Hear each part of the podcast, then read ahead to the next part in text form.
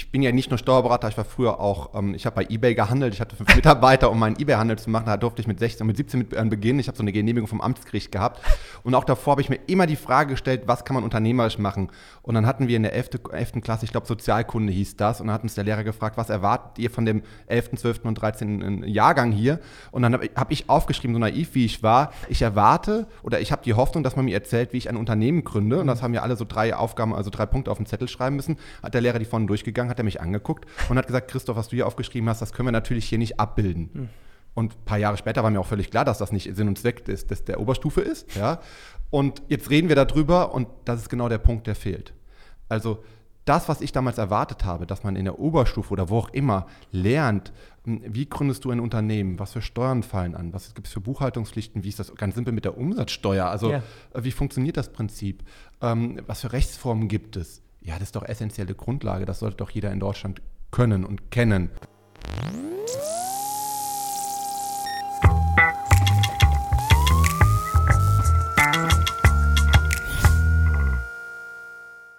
Willkommen zu einer neuen Folge in meinem Podcast. Ich sitze in einem der Kranhäuser in Köln mit fantastischem Ausblick. Äh, gegenüber von mir sitzt Professor Dr. Christoph Jun. Gott sei Dank, wir sind beim Du. Ja. Hallo Christoph. Hallo, ich grüße dich. Freut mich ganz besonders, denn ähm, ich, ich rede ja im Internet unter anderem über Mathematik und begeister dafür. Und du begeisterst, das kann ich aus eigener Erfahrung sagen, für so etwas wie Steuerrecht, äh, Unternehmertum. Und da möchte ich heute mit dir äh, drüber sprechen, auch über deine Lehrtätigkeit ähm, an äh, einer Universität, wie du da die Zukunft siehst, welche Wege du gehst, warum du zum Beispiel YouTube nutzt, um über das zu sprechen, ähm, wo ich denke, ähm, und das kristallisiert sich immer mehr heraus, zu wenig auch in der Schule gemacht äh, wird. Ähm, erste Frage an dich. Ähm, warum nutzt du YouTube, äh, um ja Wissen von dir preiszugeben? Weil ich weiß von, von, von sehr vielen Institutionen um die Ängste, wenn ich doch ähm, da so etwas nutze wie YouTube, dann bin ich doch eigentlich äh, überflüssig. Und jetzt sieht man bei dir zum Beispiel, ähm, was ist eine Holding, ähm, alles rund um äh, GmbH-Deckmantel, also wirklich richtig gute Tipps, ganz, ganz klassisch, äh, so wie ich aufgenommen, ähm, äh, ohne große Show. Ja, wie bist du dazu gekommen? Hast du da keine Sorge? Ja, das sind die Tipps, wo du eigentlich zum Steuerberater, zum Anwalt gehst und wo du teure Stunden oder hohe Stundensätze bezahlen musst, um die Tipps dort zu bekommen. Die bekommst du bei mir bei YouTube kostenlos, ja. Ähm, warum mache ich das? Ähm, ja, wir haben uns 2000, äh, zum 01.01.2015 gegründet mit zwei Steuerberatern, leerer Raum, keine Mandanten. Wir hatten aber von den Großkanzleien die exklusiven Gestaltungsmodelle, die wir dort selber entwickelt haben, die wir mitbekommen haben. Und ähm, jedem Mandanten, dem wir das erzählt haben, der war begeistert und hat die weiterempfohlen. Aber ein Mandant empfiehlt dich weiter an einen anderen, der dich wiederum an einen empfiehlt, hast du drei. Und dann haben wir überlegt, wir haben so ein tolles Spezialwissen, wie können wir das in die Welt kommunizieren? Und dann habe ich gesagt, ja, ich fange jetzt mit YouTube an und ähm, haben dann das erste Video gemacht, haben dann noch ein Video gemacht und ähm, die kamen so positiv an, dass wir uns darauf, ich will nicht sagen spezialisiert haben, aber immer mehr mitgemacht haben, ursprünglich mit dem Gedanken, doch die Kanzlei zu präsentieren und das für Mandanten interessant zu machen. Und ja, es ist kostenlos, aber wir haben ja nur einen Überblick fünf bis zehn Minuten, wo ich natürlich möglichst viele Informationen auch möglichst offen zur Verfügung stelle. Und die Mandanten oder die Interessierten, die das angucken, haben dann ihre Fragen beantwortet. Aber im Steuerrecht geht es ja nicht nur um die Fragen zu beantworten, darum, sondern auch um die Umsetzung. Es müssen Verträge gemacht werden, es muss zum Notar gegangen werden, es muss beim Finanzamt auch erklärt, erklärt werden und deklariert werden. Und das können die Mandanten nicht selbst, auch nicht mit der Hilfe von YouTube. Und ich zeige bei YouTube, dass wir das können in unserer Kanzlei, dass wir dieses Spezialwissen haben und helfen den Mandanten natürlich danach bei der Umsetzung. Und jetzt könnte man meinen, dass das irgendwie schlecht ist, weil ich dann ja statt zehn Stunden nur noch acht Stunden berate, ja, und dann vielleicht weniger an Honorar bekomme, weil der Beratungsumfang weniger ist, weil schon zwei Stunden bei YouTube waren. Nein, ganz im Gegenteil, weil wir würden ja immer das Gleiche erzählen. Wenn ein mhm. Mandant zu uns kommt und eine Holding gegründet haben will, dann erzählen wir ihm erstmal zwei Stunden standardmäßig von 0 bis zu 20 Gummipunkten, was eine Holding ist und setzen dann mit dem individuellen Anteil an. Und die 20 Gummipunkte sparen wir uns und äh, machen direkt den individuellen Teil. Also die Mandanten sind viel besser vorbereitet. Und ich finde das einen super interessanten Punkt, weil ich projiziere den eigentlich auf, auf alles, was so klassisch früher Lehrvortrag war. Ähm, da, da steht einer und erzählt einfach rezeptartig eine Stunde, anderthalb immer wieder das Gleiche. Das war bei mir damals ja auch so. Jetzt habe ich zum zehnten Mal die PQ-Formel erklärt. Mhm. Das kannst du doch auch aufnehmen. Und das Format Video ist einfach so toll, weil das ist eigentlich das, was immer gut gegangen ist. Ich sehe jemanden, er erklärt es, ich kann jetzt nochmal zurückspulen. Und dank YouTube ähm, ist man natürlich jetzt äh, in der Lage, wir haben da am Anfang im Vorgespräch heute drüber gesprochen, die Leitungen, also die Internetleitungen sind jetzt größtenteils so, dass du es wirklich konsumieren kannst, du hast mhm. Zugriff darauf. Und dann ist es ja eher die Chance, wirklich das, was in der Präsenzphase passiert, zu optimieren und zu individualisieren. Und vielleicht mal um die, um die Brücke zu schlagen. Ähm, Professur hast du dieses Jahr? Ja, ganz frisch vor zwei Monaten erhalten? im Oktober bekommen. Ja, drei Monate nach meinem 33. Geburtstag, da habe ich mich ein bisschen geärgert. Die hätte fünf Tage früher kommen können. Vielleicht, vielleicht dazu ähm, auch so in Richtung Lehrtätigkeit, weil du kannst mhm. es ja dann auch projizieren. Wie, wie, siehst du da die Zukunft, die Chancen dann eben auch in deiner Tätigkeit als, als, als Professor? Ähm, ähm, was, was machst du da oder welche Richtung gehst du da? Thema Hy Hybridmodell, weiterhin mhm. vor Ort, aber eben nicht mehr rezeptartig immer wieder das Gleiche, sondern das Ganze optimieren und eher die Präsenzphase neu nutzen. Mhm.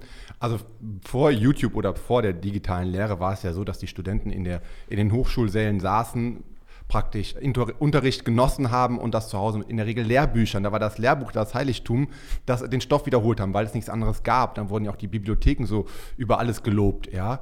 Und das, ähm, ja, ich sag mal, wenn vor die Vorlesungseinheit vier Stunden ging, haben die Studierenden sich das nochmal sechs Stunden nachbereitet oder für die nächste Vorlesung vorbereitet, mit Büchern letztendlich.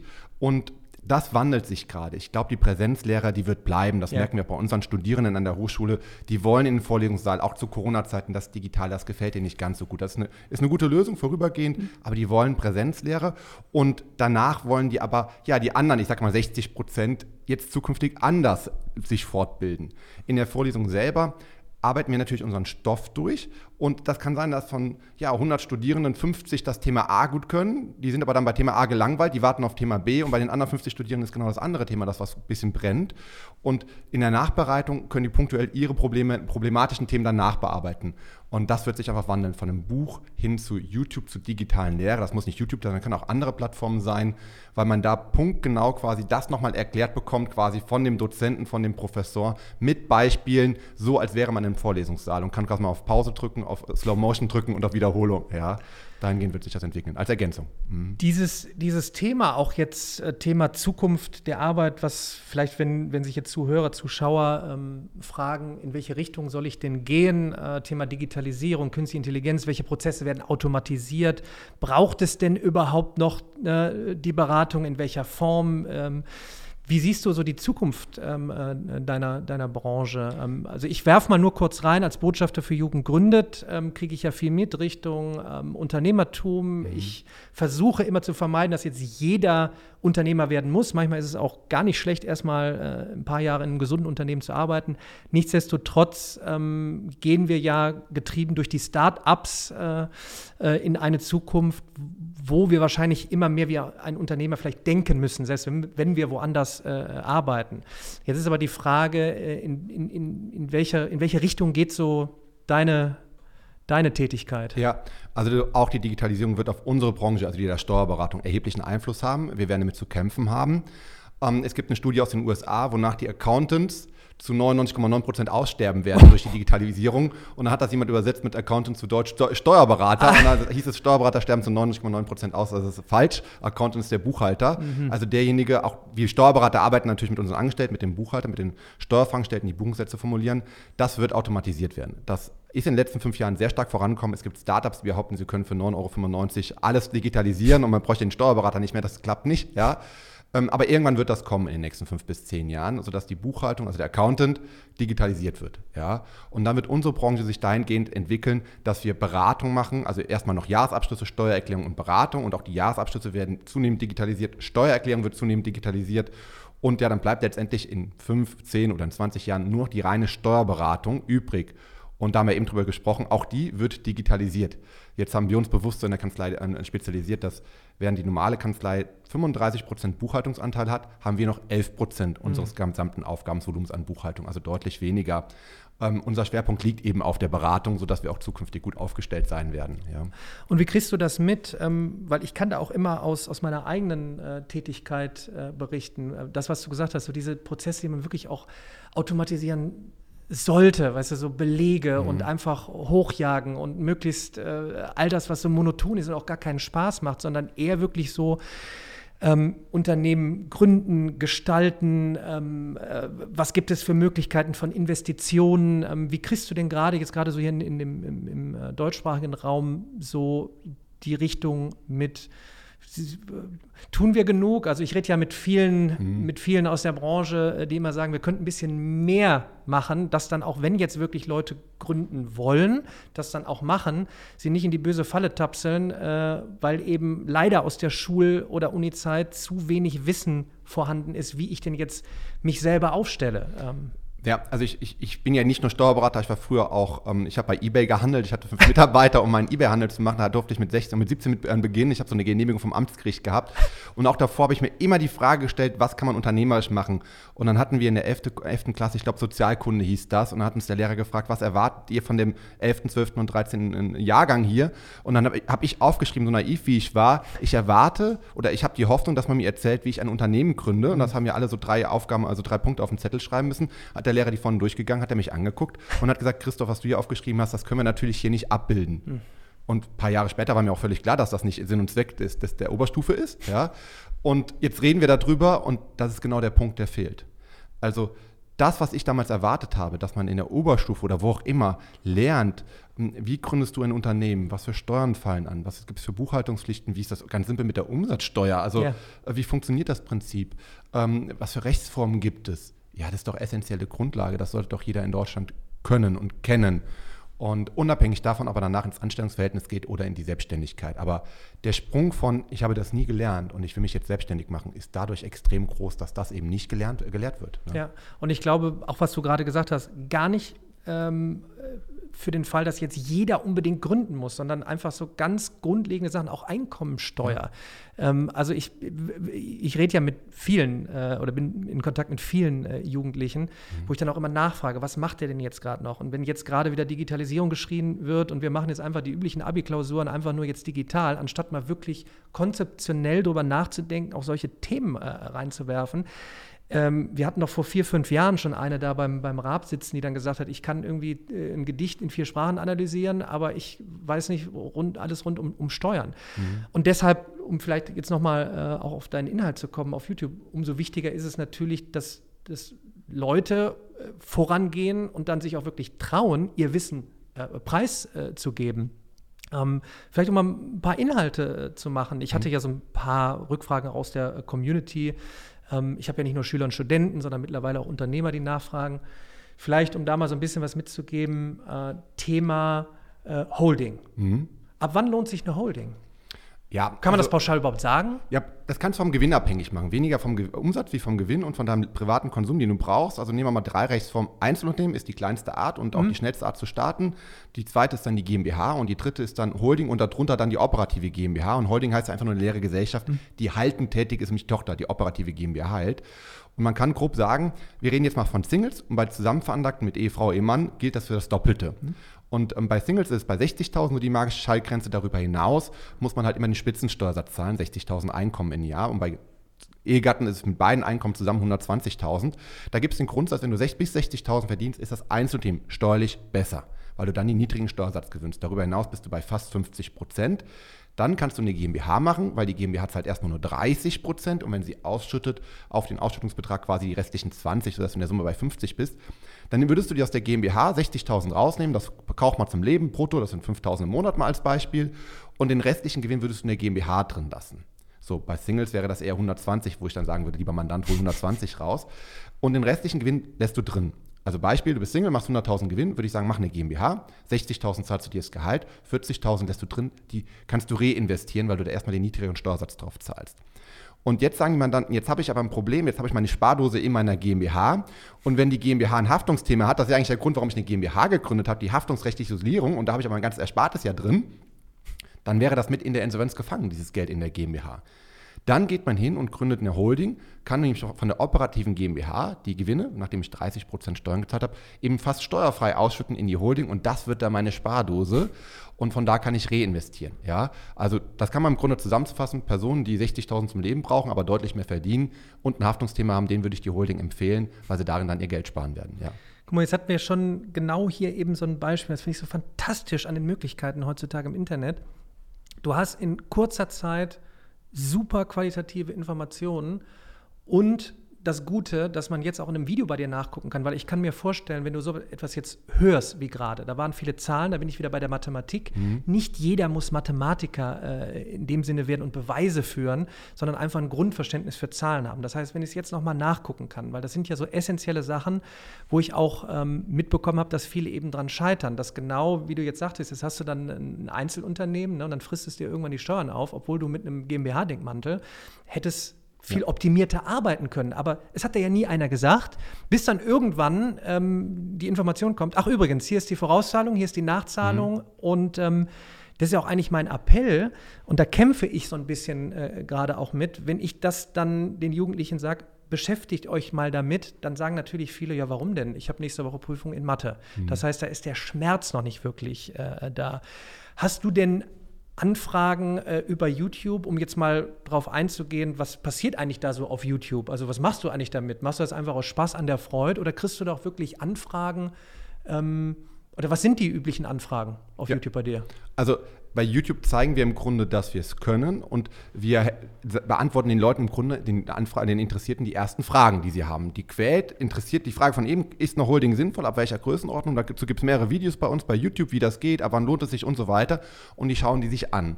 Und ähm, für uns ist es in Ordnung, dass 99 Prozent sich das anschauen die Frage beantwortet bekommen, dass sie vielleicht mit ihrem Steuerberater oder Steueranwalt mhm. weitermachen. Und das andere Prozent sagt, nee, nee, mein Steuerberater, mein Anwalt, der konnte mir die Frage letzte Woche im Beratungsgespräch eben nicht beantworten. Jetzt hat der Jun mir die bei YouTube beantwortet. Jetzt mache ich natürlich auch alles weitere mit der Kanzlei Jun in Köln. Ja, das ist natürlich die logische Schlussfolgerung. Und wenn das ein Prozent macht, reicht mir das völlig. Ja, 99 Prozent können das mit ihrem Steuerberater weitermachen. Aber der User weiß natürlich, dass wenn ich die Fragen so komprimiert, so schnell beantworten ja. kann, dass dann im Nachhinein auch ähm, die Umsetzung bei uns viel viel besser, viel schneller, viel effizienter funktioniert. Ja. Da bin ich wieder bei, beim Thema. Ne? Das ist bei vielen immer noch die Angst, äh, die davor herrscht. Wenn ich jetzt Wissen preisgebe, dann wird sich das einer nehmen und woanders hingehen. Aber ich glaube, mhm. du hast es gerade auch nochmal äh, bestätigt. Ich bestätige das auch. Ja, ist doch schön, aber ich habe meinen Teil dazu beitragen können. Und am Ende des Tages ist es tatsächlich, tatsächlich Brand-Building. Mhm. Ja, also ich weiß dann, wenn ich zu äh, diesem Thema irgendwas suche, lande ich bei, bei deinem äh, YouTube-Channel und bin gut aufgehoben. Und wenn es dann in die Tiefe geht, ja, dann gehe ich auch gerne dann äh, noch mhm. zu dir. Und wie du sagst, wenn da ein Prozent übrig bleibt, ist doch super. Also hat sich doch gelohnt. Ja. Also meine Eltern waren da die größten Verfechter und haben gesagt, Christoph, du kannst doch dein ganzes Wissen nicht bei YouTube geben. ich erstmal erstens ist nur ein Prozentsatz von meinem ganzen Wissen. Und zweitens ähm, gilt ja das Prinzip wirklich, 99 Prozent kommt nicht, aber 1 Prozent kommt, also die Quote ist viel kleiner, aber ähm, und von dem 1 Prozent kann man, kann man gut leben, definitiv. Ich schiele ja. ab und zu hier noch auf meine Fragen, äh, tatsächlich auch mal eine, um immer so ein paar noch reinzuwerfen welchem Einkommensniveau äh, lohnt sich überhaupt ein Steuerberater? Das habe ich mir tatsächlich auch mal gefragt. Ab wann brauchst du eigentlich? Ich, ich bin, weil es eben auch so eine Ver Verquickung von Unternehmen ist, da, da wäre ich selbst, also da, da würde ich scheitern. Da brauchst mhm. du einfach jemanden an deiner Seite. Aber gibt es einen Pauschaltipp, ab wann sich überhaupt es lohnt, doch noch einen Steuerberater zur, zur Seite zu nehmen und noch nicht in diese Digitalisierung zu gehen? Ach ja, 9,90 Euro Paket wird ja. schon gut gehen. Ja. Okay, ich würde jetzt nicht sagen, dass alle Zuhörer jetzt demnächst den, Verrat, den Vertrag mit ihrem Steuerberater kündigen sollen, ja, aber vielleicht kann man das anders zusammenfassen, dass man sagen kann, der normale Angestellte ist eigentlich in der Lage, die Steuererklärung selbst zu machen. Der macht einen Mantelbogen mit einer Anlage N für nicht selbstständige Tätigkeit, also für Angestellten-Tätigkeit, und das kann er selber machen. Wenn er dann zusätzlich Vermietungsobjekte hat oder Anlage CAP, also die Kapitaleinkünfte, kann er auch noch selber machen. Wenn dann aber der dritte Bereich, die Vermietungsobjekte dazukommen, dann fängt es an, kompliziert zu werden. Wenn man sich da reinfuchst, kann man das auch noch als Otto-Normalverbraucher hinbekommen, aber da ist wirklich der Punkt, wo viele dann wirklich hingehen und sagen, jetzt brauche ich einen Steuerberater, weil da gibt es noch den ein oder anderen ja, Gestaltungsmove, ja, wo man die Steuer ein bisschen optimieren kann mit den Renovierungskosten, ja, mit Mietausfall, mit ähm, Gewinnerziehungsabsicht. Da kommt auch häufig Rückfragen vom Finanzamt, die man dann nicht versteht als Laie. Da braucht man dann einen, ähm, einen Steuerberater. Das hängt nicht von dem Einkunftshöhe ab, sondern eher von der Art der Einkünfte. Ja. Aha. Ich sage nicht wer, aber ich habe im Raum ein Kopfschütteln vorhin äh, gesehen. Mhm. Äh, ich habe äh, abgeschält, als du gesagt hast, so, wenn du Angestellter bist, dann wirst du schon irgendwie alleine wuppen. Und trotzdem ja kriege ich auch aus Rückmeldungen, es ist doch irgendwie noch äh, äh, anscheinend in Deutschland bürokratisch, dass es irgendwie doch nicht äh, irgendwie geht. Ich, ich hoffe ja darauf, dass du irgendwie vielleicht mit einem Developer irgendwas bastelst, ja. wo dann wirklich der normale Angestellte sagt, wow. Ja, da, nee, da, da brauchen wir nicht so basteln. Da gibt es ja ganz viel Software, die äh, wirklich äh, sehr gut ist. Ja. Vielleicht weiß man einfach nicht darüber mhm. Bescheid. Ja, aber ähm, da gibt beispielsweise Viso-Software oder ähnliches. Es gibt genug auch online, wo man Ja. wirklich für 19,95 Euro sich als ein Angestellter die äh, selber machen kann. Nur der Punkt ist, es hat keiner Lust drauf. ja, Das ist vielleicht wie bei manchen mit Mathematik, ja. Ähm, auf Steuern noch viel weniger. Der normale User hat darauf kein, keine Lust auf das Thema Steuern, ja. Und der ist unsicher. Und ähm, deswegen meidet er das Thema. Ja, aber ein, Grund mehr doch eigentlich, sich damit zu beschäftigen, weil ich mir doch dann echt dann Ja. viel Mühe sparen könnte. Bin ich auch eigentlich bei der, bei der bei einer nächsten Frage, was du für einen Tipp hättest für Studentinnen, Studenten, vielleicht sogar für Schülerinnen und Schüler schon. Ähm, wo sollte man jetzt starten, um sich damit mal zu beschäftigen? Also ich, man geht jetzt mal von dem, von dem äh, klassischen Schüler, Student aus, der jetzt nicht unbedingt Unternehmer werden will und zehn Firmen gründen will, sondern vielleicht einfach irgendwann in ein Angestelltenverhältnis geht. Womit sollte man sich denn jetzt beschäftigen, möglichst? Ähm, ja. Kann ähm, man das pauschal sagen? Nee, man, es ist schwierig, das pauschal zu sagen. Ähm, das, also bei mir war es so, ich habe mich halt dafür interessiert für meine eigene Selbstständigkeit, welche Besteuerung ist gut, welche ist schlecht. Und das war vor, vor, war vor 15 Jahren und da gab es schon genug Stoff im Internet. Ähm, für denjenigen, der jetzt ne, wirklich nach dem Studium beginnt oder nach der, nach der Ausbildung beginnt, der wird sich mit den Themen der Steuerklassen beschäftigen. Wenn er verheiratet ist, der wird sich mit dem Elterngeld beschäftigen. Wenn er mal heiraten will und welche Steuerklassen wählt man dann da. Das sind äh, rudimentäre Sachen. Und der wird sich damit beschäftigen, was ist Lohnsteuer, wie wird sie einbehalten und wann habe ich die Pflicht, eine Steuererklärung abzugeben. Vielleicht diese drei, vier, fünf Fragen, die die Person googeln wird und damit schon die meisten Fragen beantwortet bekommt. Vielleicht auch, welche Kosten kann ich als sogenannte Werbungskosten, also das ist ein eigentlich ein komischer Begriff, den kennt man so nicht. Aber Werbungskosten sind die Kosten, die jeder Angestellte abziehen kann. Man kann pauschal 1000 Euro abziehen, aber wenn man mehr Fahrtkosten hat und es summiert sich auf einen höheren Betrag, kann man natürlich mehr abziehen. Und das sind die Themen, die man sich dann da, ja, mit denen man sich dann beschäftigt zu Beginn. Ja. Findet man heutzutage schon alles auf YouTube und Ja. die Themen? Ja, zu dem Themen schon und wenn nicht, werde ich das in den nächsten Monaten und Jahren füllen, ja, diese, diese Themen.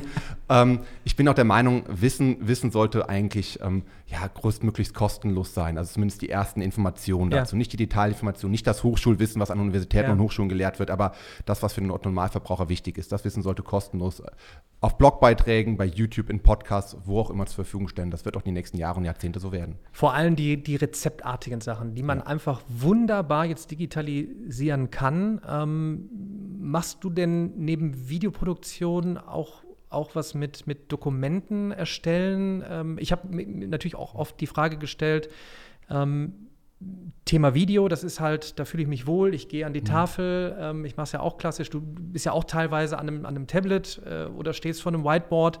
Es muss ja gar nicht immer so die, die große Show sein, Flugzeug fliegt rein und äh, irgendein Männchen läuft von rechts nach links, sondern wirklich, es geht um die Sache und ich will das Verständnis dafür haben.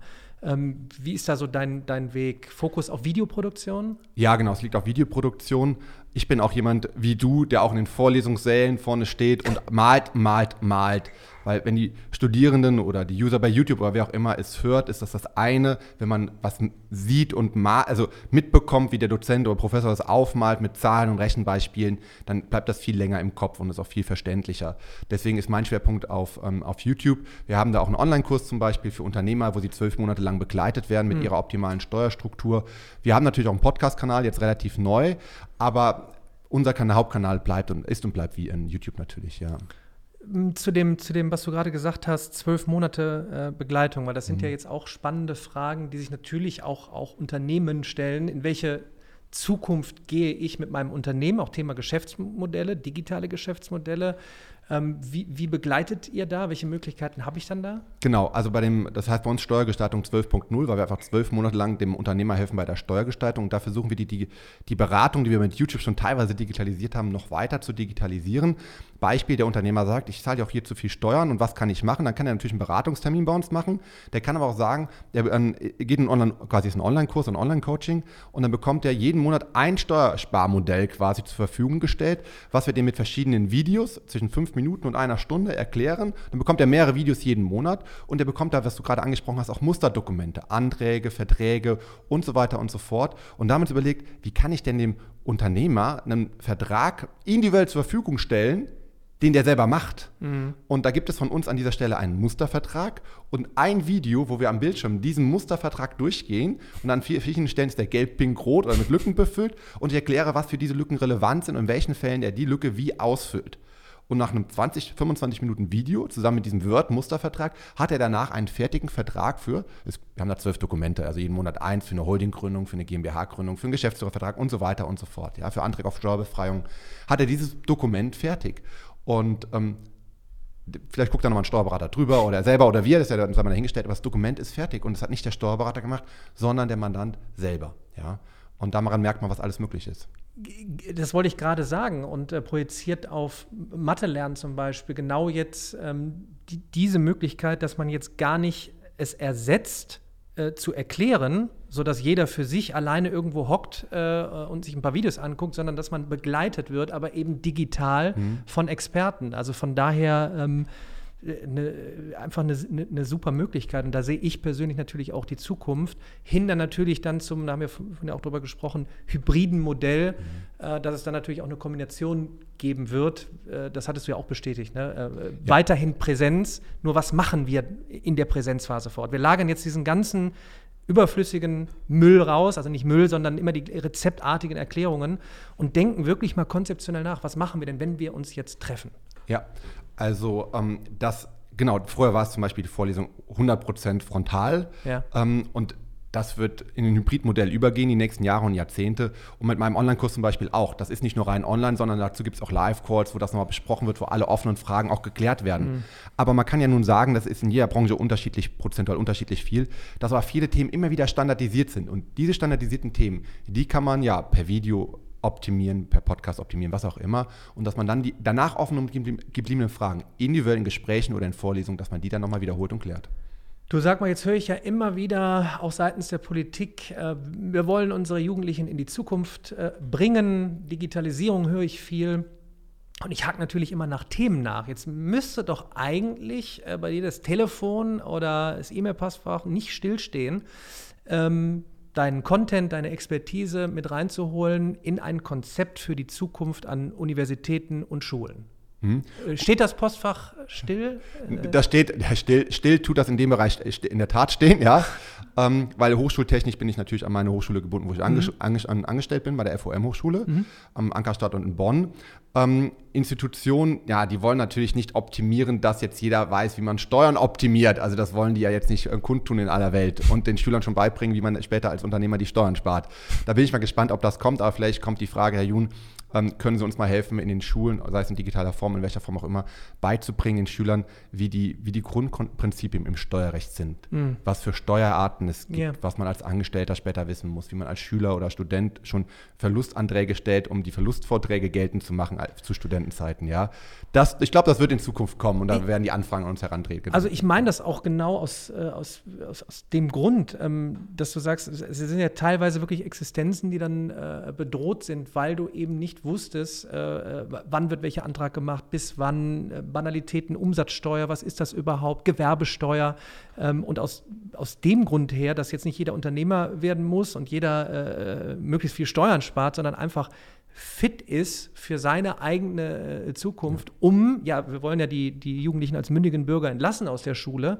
Und ich sag mal, der Druck ist doch seit Jahren so groß, da mehr zu machen. Deshalb wundert es mich eigentlich, dass nicht irgendwo, wenn ich jetzt mal äh, TV und Media äh, verfolge, eigentlich du dann oder du und andere, die auch in diesem Bereich Content äh, verbreiten, irgendwie größer äh, vertreten sind. Und, und deshalb hake ich da immer nach. Mhm. Und andererseits sage ich immer, dann geht man einfach proaktiv nach vorne, denn das kann ich jetzt bestätigen. 2011, 12, 13, 14 haben auch viele gesagt, ah, das mit den Videos, mit Mathe und mhm. also das ist nichts und äh, sie wollen ja jetzt nur die Lehrer ersetzen. Nein, Additum, wir können das als, als, als Mittel zum Zweck irgendwie nutzen, um, um eben neu zu gestalten. Und ich glaube, da musst du dir auch keine Sorgen machen. Da werden, glaube ich, dann genug Anfragen kommen und du kannst überlegen, äh, was du damit machst. Wie siehst du denn deine eigene Zukunft äh, so im Bereich Tätigkeiten an der Uni und allgemein für, für dich in deiner Kanzlei? Ja, Also an der Hochschule werden wir, also habe ich jetzt schon begonnen, ergänzend zu den Vorlesungen. Corona, wo wir auf digitale Lehre umgestellt haben, war dafür einfach maßgebend, weil die Studenten brauchten halt zusätzliche Informationen für zu Hause, mhm. um das nachzubereiten, die Vorlesungseinheiten, die auch digital stattgefunden mhm. haben. Und ähm, ich mache das jetzt zum Beispiel, dass ich jede, ja, dass ich ausgewählte Vorlesungen, die ich halte, nochmal bei YouTube zusammenfasse, zugänglich für alle. Bei Total, YouTube? Ja, kostenlos bei YouTube. Natürlich nicht in der Tiefe wie in der Vorlesung. Mhm. Also so eine Vorlesung geht ja über das ganze Semester. Ja. Das ist ja unglaublich viel Inhalt. Aber da dann nochmal kurz bei YouTube zwei, drei Stunden, also wir werden das dann in 20, 30 Minuten Sessions praktisch äh, bröckeln, damit der User sich auch nicht alle drei Stunden angucken muss mhm. bei YouTube, sondern die 20 oder 30 Minuten, die er dann nochmal wiederholen möchte, anschauen kann.